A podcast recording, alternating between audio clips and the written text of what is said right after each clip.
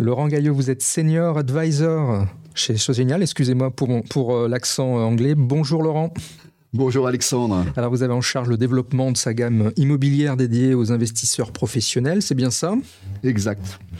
Et on va parler euh, aujourd'hui de, votre fonds euh, VREF. Alors, on va préciser Venture Real Estate Fund, c'est bien ça? Super accent. C'est un fonds immobilier ouvert, professionnel, pan-européen. Alors c'est long, mais je pense que tous les mots ont, un sens. Est-ce que tout correspond bien? Alors oui, tous les mots ont un sens, ça c'est extrêmement important. Et la forme juridique du fonds, c'est une SICAV SIF. D'accord. Euh, oui, c'est un fonds professionnel, il faut largement et longuement insister dessus. Il n'est pas pour tout le monde, il est réservé aux seuls professionnels au sens de la directive euh, MIFID 2. Ça, j'insiste toujours dessus, parce qu'il est vrai qu'aujourd'hui, quand on regarde les portefeuilles en assurance vie euh, en France, la part de l'immobilier est importante. Donc il est vrai que eh bien, dans d'autres modes de détention, par exemple le luxembourgeois, eh bien, les distributeurs cherchent à faire une allocation qui ressemble et décorrélée des marchés financiers. Alors le fonds Venture, c'est quoi? C'est quel objectif? Donc la première chose, c'est que Sogénial Immobilier est l'AIFM, donc le gérant du fonds il va gérer le portefeuille et surtout les risques du fonds.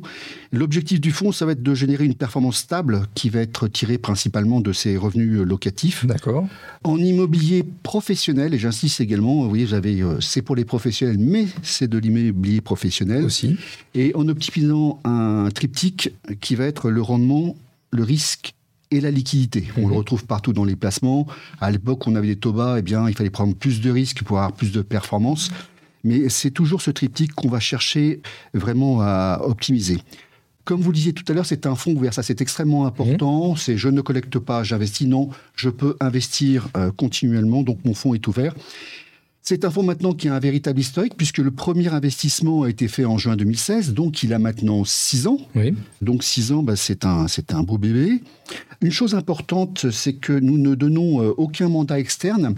Euh, nous sommes en gestion avec euh, des équipes locales qui sont vraiment multispécialisées et qui sont intégrées au processus de gestion du fonds. Alors, au centre de la gestion de ce fonds, il y a le risque. Alors, Comment le gérer Eh bien, par la diversification. Justement. Et quelle est la nature de, cette diversification? Eh bien, la première, ça va être une diversification géographique. D'accord. Nous sommes investis en France, mhm. c'est notre premier marché euh, à l'origine, mais ensuite nous sommes investis euh, au Luxembourg, en Belgique, mhm. euh, nous sommes investis euh, en Espagne et au Portugal. Et ensuite, on va euh, aller sur d'autres pays en Europe, mais j'aurai l'occasion de venir vous voir à ce moment-là pour vous raconter, Avec plaisir. à raconter cela. Ça, c'est la première source de, diversification. La deuxième source de diversification, ça va être un portefeuille d'actifs avec des typologies diversifiées. On va avoir majoritairement des bureaux, mhm. à 50% aujourd'hui dans le, dans le portefeuille des commerces et des locaux d'activité, des entrepôts. Euh, la logistique est vraiment à la marge, j'ai vu vraiment euh, à la marge des restaurants ou d'autres typologies d'actifs, mais vraiment euh, le trait de crayon. D'accord. Le troisième point de diversification, ça va être une diversification des allocations de stratégies d'investissement. On va avoir majoritairement et principalement des actifs qui sont core plus ou value added qui va nous permettre de générer également de la, de la performance. Autre point euh, également, c'est le nombre d'actifs. On a aujourd'hui plus de 90% d'actifs au sein du portefeuille, donc plus j'ai d'actifs, Bien sûr. plus je vais pouvoir diversifier euh, mon risque. Et euh, ces 90 actifs, ça représente plus de 320 locataires. D'accord. Avec une typologie de, locataires qui, est comment Vous avez. Euh, euh, comment est-ce qu'on peut les, structurer, ces, ces, locataires? Alors, on a plus de 30%. Euh, comment dire des locataires, mais par rapport au montant des loyers encaissés, qui sont des locataires de premier niveau. Quand je dis locataire de premier niveau, ça va être euh, l'État, ça va être par exemple Sephora, ça va être le groupe NJ, ça va être euh, Mercadona euh, en, Espagne.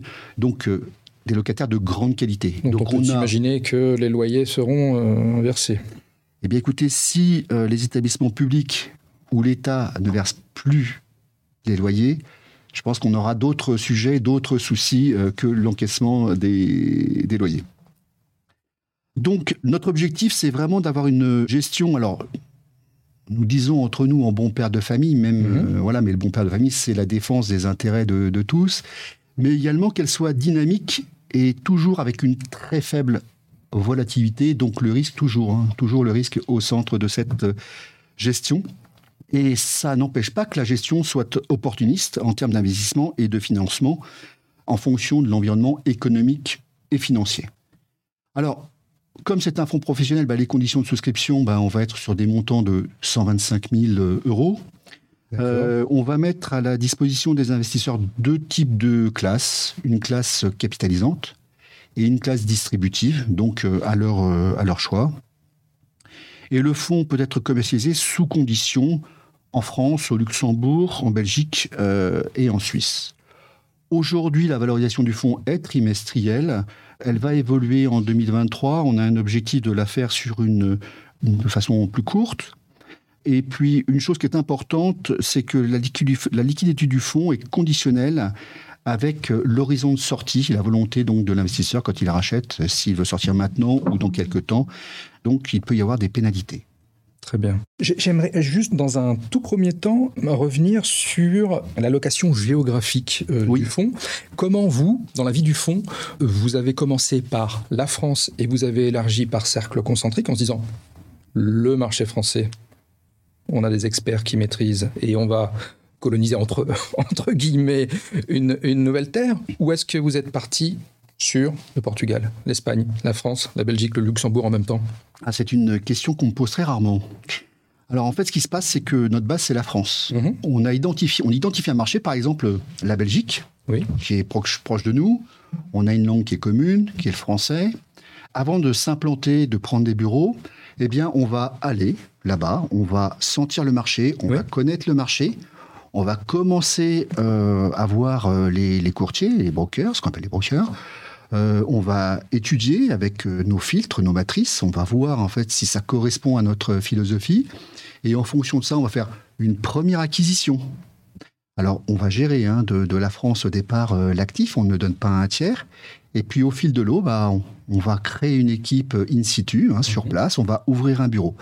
Donc, en fait, l'origine, c'est toujours la France. On va là-bas. On va, on va voir comment ça se passe. Et ensuite, euh, eh bien, on s'installe. D'accord, c'est très bien. Au niveau de...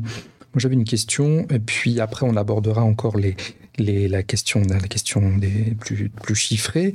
Le, taux d'occupation financier, aux dernières, euh, aux dernières publications, moi j'en étais sur 94% environ. Est-ce qu'on est encore euh, raccord sur ce, sur ce chiffre? On est d'accord. Alors, si vous voulez le chiffre exact, Oh, je Ouais. pense que c'est pas le. on est à 30 centimes près, oui. On est à 93,70. D'accord. Euh, voilà, donc, c'est euh, voilà. Voilà. On est, on est parfait. Donc on rappelle, c'est ça, c'est les loyers facturés sur ce qui est facturable quand on imagine que tout est loué.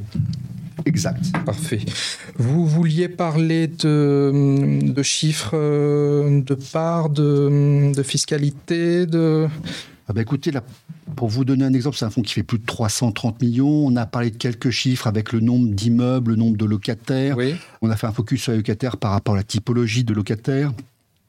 Moi, j'aimerais bien qu'on revienne parce qu'on a une actualité qui a été relativement importante Alors euh, justement, ces derniers mois. Moi, euh, effectivement, j'étais resté sur, euh, au premier trimestre, euh, euh, cette opportunité que vous avez eue de, de- de céder un certain nombre, euh, un certain nombre d'actifs, d'immeubles. Alors, euh, vous allez nous, nous le dire. J'en étais resté sur une promesse, euh, une promesse de vente euh, au, au- au T1. Est-ce que vous, vous en êtes où sur ces 17 euh, actifs? La vente a été faite D'accord. fin mai sur 17 actifs qui se situaient en France. On a dégagé une plus-value de 18 millions d'euros. Bravo.